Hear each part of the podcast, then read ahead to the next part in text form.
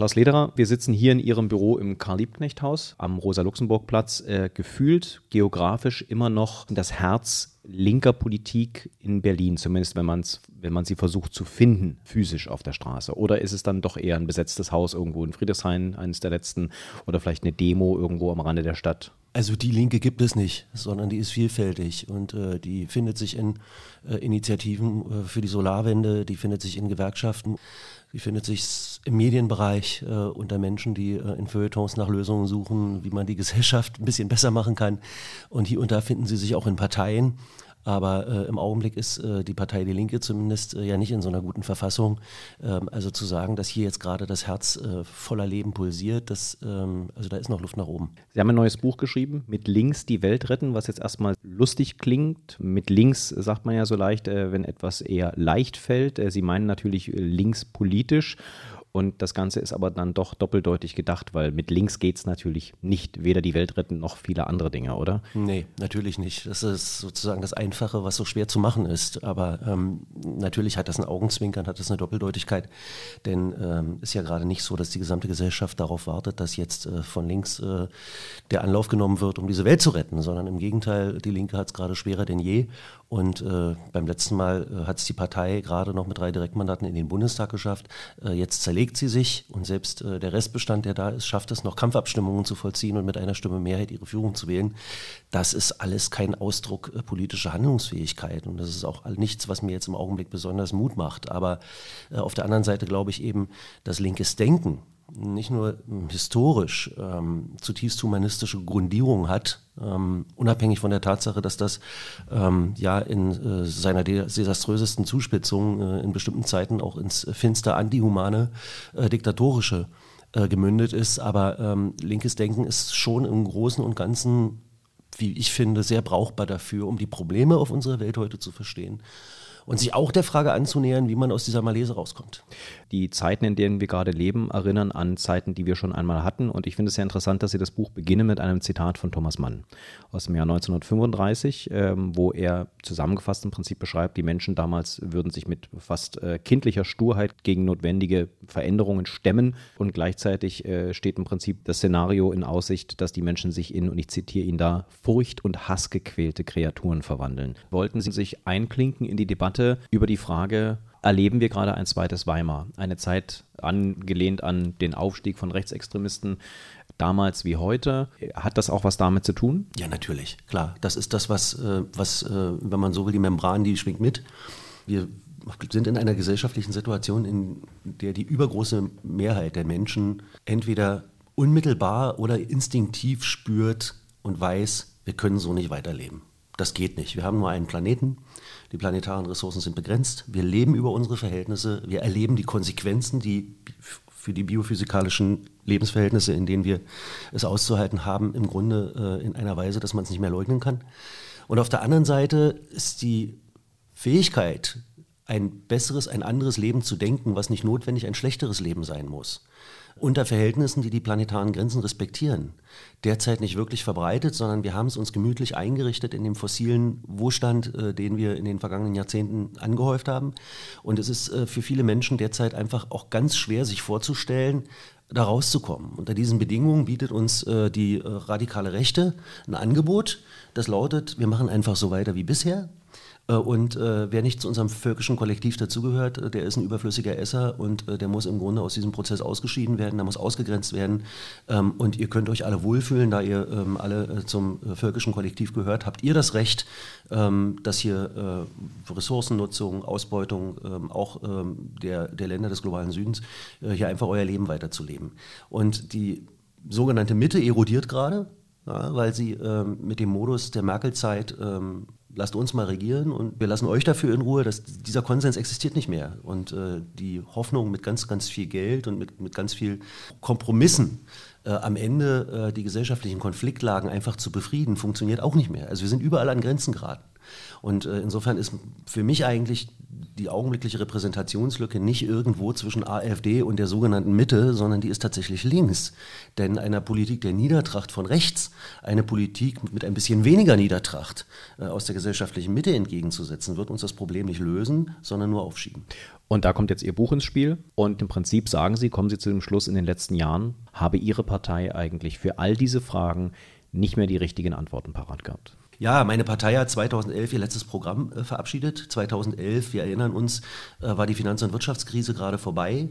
Wir standen äh, vor, äh, den, vor der Ankunft vieler Geflüchteter übers Mittelmeer. Äh, wir standen noch vor der ähm, Corona-Pandemie, vor der Eurokrise. Äh, wir haben äh, noch nicht ernsthaft geglaubt, dass ähm, Putins Russland die Ukraine überfallen wird. Und ähm, auch sowas wie das Massaker der Hamas vom 7. Oktober war damals noch in weiter Ferne. Die Welt ist einfach ganz anders geworden. Die Gesellschaft ist ganz anders geworden. Und wenn man dann mantrahaft immer nur sagt, alle, die da gerade die Kiste fliegen, die können das nicht, die sind Knalltüten, dann ist man eigentlich auch nur in dem Modus der Empörungsbewirtschaftung, dieses Gegeneinander aufwiegeln, des gegeneinander aufhetzen äh, gesellschaftlicher Gruppen, wo es gar nicht mehr um Inhalte geht, auch nicht mehr um die Lösung von Problemen, sondern nur noch sich in markigen Sprüchen möglichst von anderen abzugrenzen, die anderen herabzusetzen und die eigenen Leute zu mobilisieren. Das ist der augenblickliche Verlaufsmodus und äh, meine Partei hat es noch nicht geschafft, aus diesem Verlaufsmodus auszubrechen und tatsächlich sowas wie linke Antworten, zumindest Versatzstücke linker Antworten, gesellschaftliche, eine anregende gesellschaftliche Debatte mit zu betreiben. Und trotzdem stimmt natürlich umgekehrt auch, es gibt tolle Menschen in der Partei, die das jeden Tag machen. Bodo Ramelow in Thüringen, Christina Vogt in, äh, in Bremen, und äh, viele, viele Menschen, die auf kommunaler Ebene jeden Tag versuchen, ihres dazu beizutragen, dass wir die Herausforderungen meistern. Sie hören das Vis-a-vis -vis im RBB24 Inforadio heute mit Klaus Lederer zu seinem neuen Buch äh, mit Links die Welt retten, aber natürlich auch äh, so viel mehr. Sie sprechen Sarah Wagenknecht im Buch natürlich an, mehrfach. Wie schätzen Sie Sarah Wagenknecht und das, was sie an Diskussionen über linke Identität in der Partei angestoßen hat, eigentlich ein? Man könnte ihr ja fast dankbar sein. Ich meine, die Partei beschäftigt sich mit sich selbst. Ja, das macht sie nun schon seit sehr, sehr viel längerer Zeit und äh, in einer Demokratie ist die Relevanz ja daran zu messen, wie ähm, äh, an äh, Wahlurnen äh, über dieses Angebot abgestimmt wird. Und derzeit werden wir bei drei Prozent gehandelt. Ich bin eigentlich traurig darüber, dass die Partei nicht selbst in der Lage war, diesen inhaltlichen Klärungsprozess zu vollziehen und dann auch festzustellen, Sarah Wagenknecht vertritt nicht das, was linke Politik heute ausmachen sollte. Die sagt, äh, wir machen jetzt hier die Schotten dicht und wir kümmern uns um den deutschen Wirtschaftsstandort und äh, dazu brauchen wir auch noch ein bisschen russisches Gas, deswegen müssen wir auch mit Putin nett sein. Und sie lebt von der Medienfigur, die sie selber darstellt, im Bundestag soll sie ja nicht so oft gesehen worden sein, nämlich existierende Konflikte, die es auch real gibt, ja, ob das das beim Heizungsgesetz ist, wo die soziale Komponente vergessen wurde und so weiter, demagogisch aufzugreifen, aufzuladen und äh, zur Wutbewirtschaftung einzusetzen. Das ist das Konzept Sarah Wagenknecht. Und trotzdem ist natürlich diese Form von populistischer Wutbewirtschaftung auch etwas, was in der Linken existiert. Eine gewisse nostalgische Verklärung der 70er Jahre in der Bundesrepublik West, eine äh, bestimmte Verklärung äh, einer, einer Form von Arbeiterklasse, die es einerseits so nie gegeben hat und die zweitens heute auch so nicht mehr existiert. Und auch eine nostalgische Verklärung der globalen Beziehungen, äh, gewürzt mit einem ordentlichen Schuss anti-westlichen Ressentiments, ähm, mit einer Kapitalismuskritik des äh, äh, dummen Kerls. Das spielt im Buch eine Rolle, weil manche Dinge, die Sarah Wagenknecht nicht vertritt, eben auch in meiner Partei durchaus nach wie vor existieren, nach wie vor vertreten werden und es auch immer noch Leute gibt, die dann eben allen, die äh, da Widerspruch erheben, sagen, du hast, vertrittst keine linken Grundwerte mehr, du hast uns verraten und so. Also das ist ja, sind ja auch so beliebte, das ist so auch so linke, linke, linkistische Folklore, die wir vermutlich alle kennen, die mal irgendwie mit Linken zu tun hatten. Stehen Sören Pellmann und Heidi Recheneck, die jetzt die Gruppe der Linken im Bundestag anführen, stehen die für diesen Kurs? Also wer in einer Situation, in der äh, man sich gerade von Fraktions- auf Gruppengröße zusammengeschmolzen hat, äh, eine Kampfabstimmung durchführt, wo sich eine Fraktionsspitze mit einer Stimme Mehrheit durchsetzt, hat in glaube ich, in einer solchen Situation den Schuss nicht gehört. Das ist also tatsächlich Ausdruck vollkommener Unfähigkeit, auf die aktuelle Lage zu reagieren.